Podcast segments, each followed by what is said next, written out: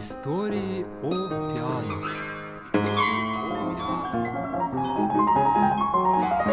О форте... О форте...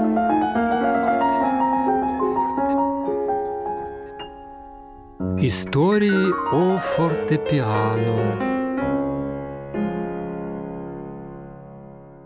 Уважаемые радиослушатели, я, Кошелев Владимир Васильевич, старший научный сотрудник и хранитель коллекции музыкальных инструментов Санкт-Петербургского государственного музея театрального и музыкального искусства, а именно Шереметьевского дворца Музея музыки, попытаюсь представить вам цикл, состоящий аж из 40 мини-рассказов о фортепиано. Цикл этот будет называться «Истории о фортепиано».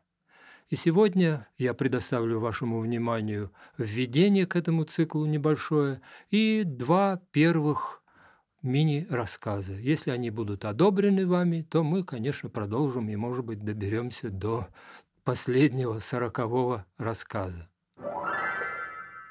Несмотря на колоссальную популярность фортепиано, Можем ли мы в обиходе коротко, внятно и точно толковать друг с другом, например, на следующие темы? Когда, кем и где изобретено фортепиано? Когда она появилась, например, в Петербурге? Чем фортепиано отличается от клавесина и клавикорда? Фортепиано, пианино, рояль – что это за инструменты? Что такое фортепиано с флейтами? Из каких материалов фортепиано изготавливали и изготавливают, сколько вообще деталей заключает в себе фортепиано, в каких количествах, где и под какими названиями в нашей стране выпускались фортепиано. Наконец, существует ли отечественное фортепианостроение? Перечень тем, подобных перечисленным, продолжим в предложенном нами цикле. В нем будет развернута широкая, интереснейшая и редкостная по фотографии панорама сведений о фортепиано, этом удивительном музыкальном инструменте. О клавишных музыкальных инструментах вообще. Речь пойдет об инструментах, снабженных клавиатурой, белыми и черными клавишами, внешний вид которых без всякого преувеличения всем нам известен, ибо растиражирован бесчисленно в разнообразнейших сюжетах. Ну, например, прямо сию минуту на моем столе развернута кухонная льняная салфетка, на которой фортепиано стилизовано под домашнюю красивейшую гибкую кошечку.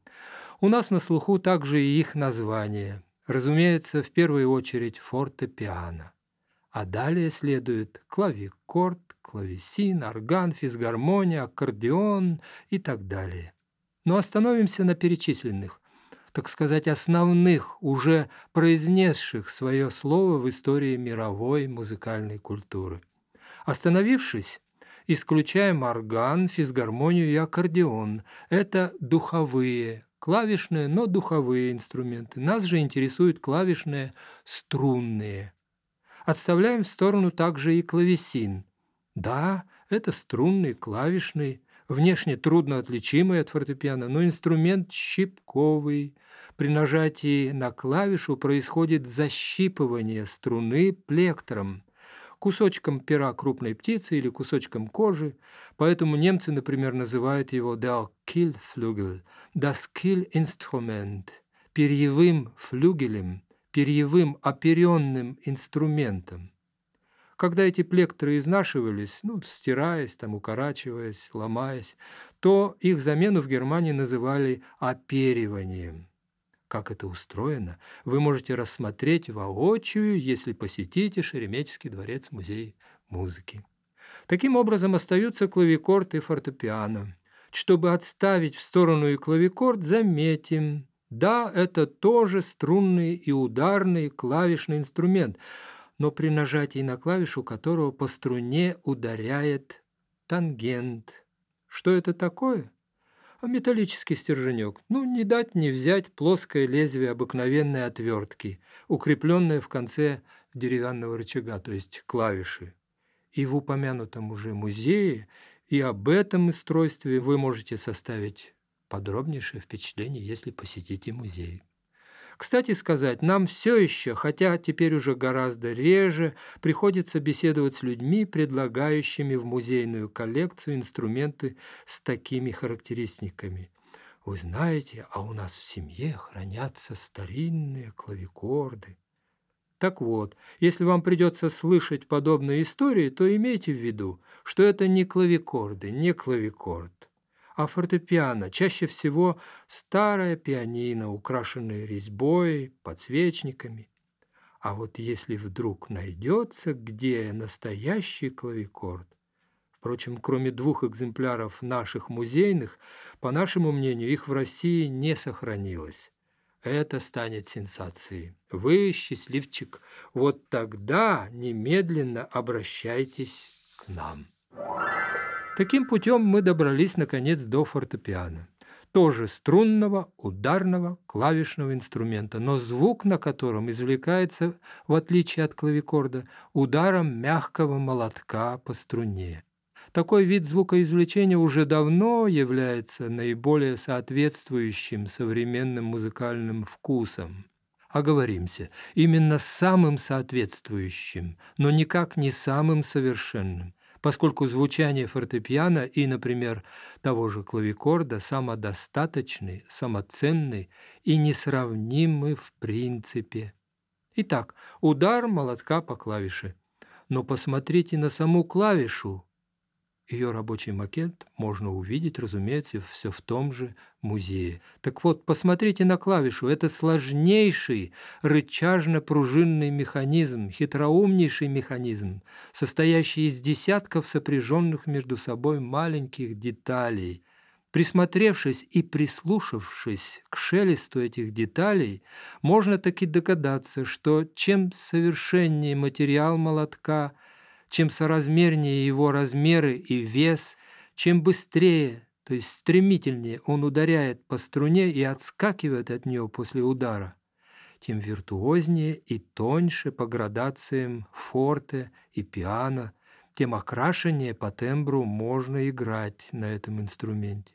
Обобщая и очень упрощая, чем совершеннее молоток его работа, тем шире горизонты композитора и исполнителя в сочинении и исполнению музыки, то есть эволюция фортепиано – суть эволюция молотка.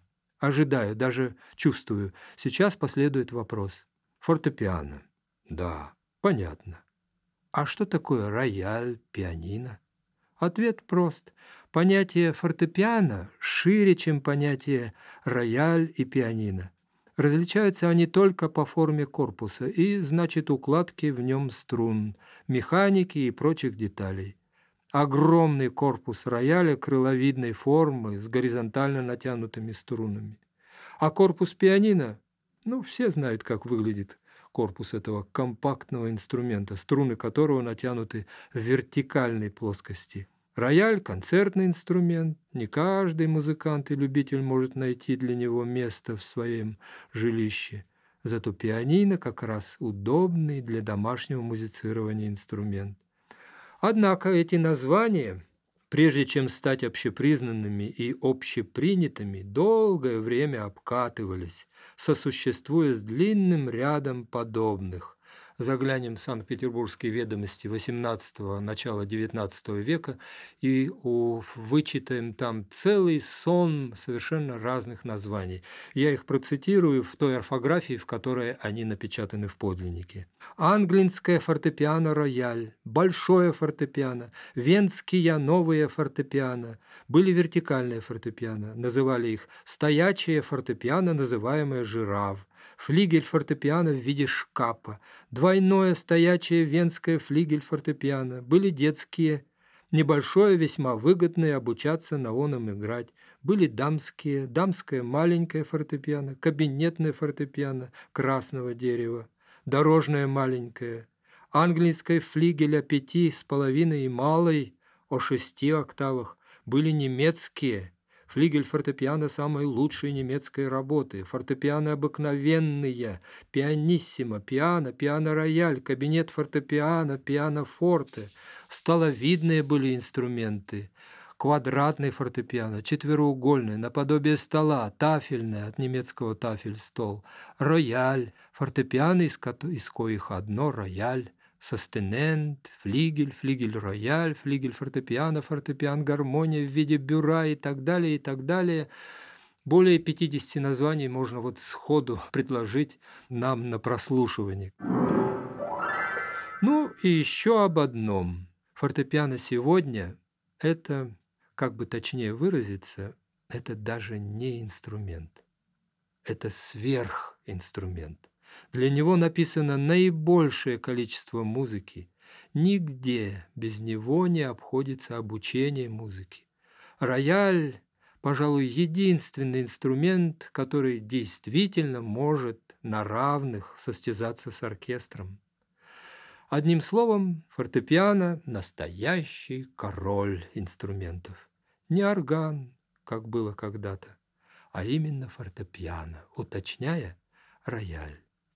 В следующих рассказах заявленного радиоцикла мы постепенно развернем наиболее интересные и в то же время значимые сюжеты из богатейшей истории бытования этого инструмента.